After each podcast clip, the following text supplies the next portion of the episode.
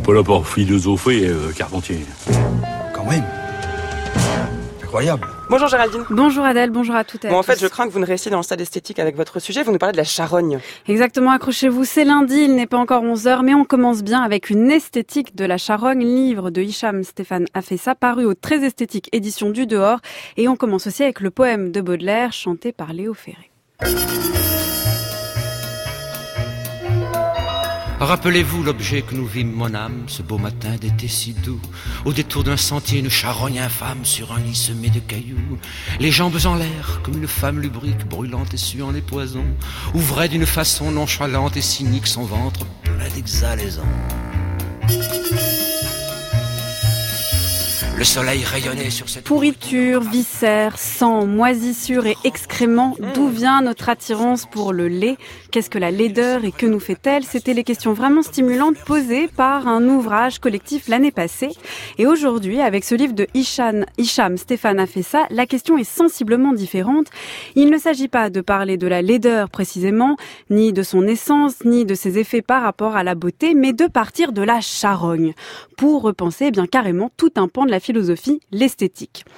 On pourrait dire en fait que ce livre reprend la réflexion sur le lait là où elle avait été laissée, car en embrassant toutes les représentations de la charogne, de l'art médiéval à Baudelaire, de Fragonard au bioart actuel, il va plus loin qu'une définition du lait pour proposer une contribution générale sur l'expérience esthétique comme expérience cognitive, c'est-à-dire de savoir et de connaissance.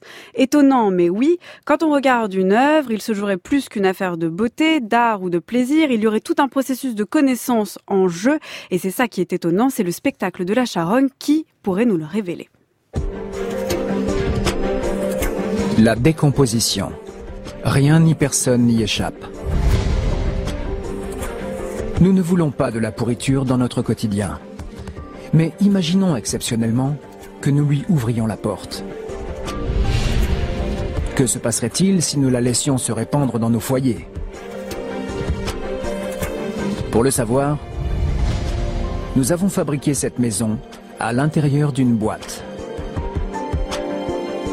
Dans la cuisine et le jardin, on trouve toute la nourriture d'une famille qui s'apprêterait à festoyer. À présent, nous allons tout laisser pourrir.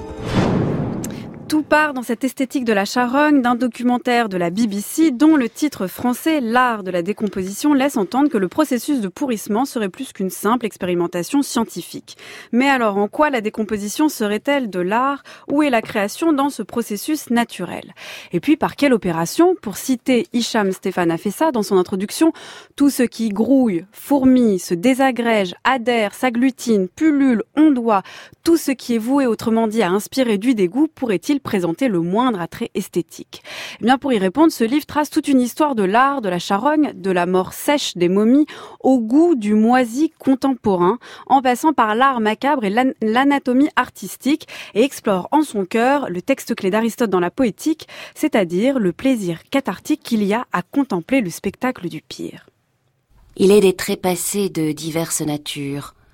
Aux uns, la puanteur avec la pourriture, le palpable néant, l'horreur et le dégoût, l'ombre profonde et noire, et le cercueil avide entr'ouvrant sa mâchoire comme un monstre béant. Aux autres que l'on voit, sans qu'on s'en épouvante, passer et repasser dans la cité vivante, sous leur linceul de chair, l'invisible néant, la mort intérieure, que personne ne sait, que personne ne pleure, même votre plus cher. En quoi montrer le pire, c'est-à-dire la mort sous toutes ses formes, serait-il esthétique et pourrait-il donc contribuer à une théorie générale de l'expérience esthétique? Faut-il y voir un goût pervers de l'homme pour le dégoût? Pourquoi pas? Une tentative d'embellissement du lait? Ou, troisième hypothèse, la possibilité de voir le pire tel qu'il est vraiment, exactement, en réalité? C'est cette troisième voie qui remporte ici la mise, plus qu'une transfiguration artistique du répugnant, de l'immonde, de l'abject, plus qu'une conversion du lait en beau et du dégoût en goût, il y aurait dans cette décomposition le spectacle de la vie telle qu'elle, qui se transforme par elle-même. Il y aurait sous nos yeux l'enseignement des mécanismes de la nature capables de nous étonner, de nous émouvoir, de nous toucher, et l'enseignement que l'esthétique naturelle ou humaine d'ailleurs ne saurait se passer de quelques savoirs scientifiques pour être d'autant plus apprécié. Merci Géraldine. Alors le paradoxe, c'est que ce livre sur l'esthétique de la charogne est très très beau. Il est magnifique, il est tout brillant. Oui, Et il y a plein d'illustrations. ouais, il est vraiment magnifique à, à lire. Donc c'est un livre de Hicham Stéphane Afeza, c'est paru, paru aux éditions du Dehors, une esthétique de la charogne. Merci beaucoup. Votre chronique est à réécouter en ligne sur le site du journal de la philo.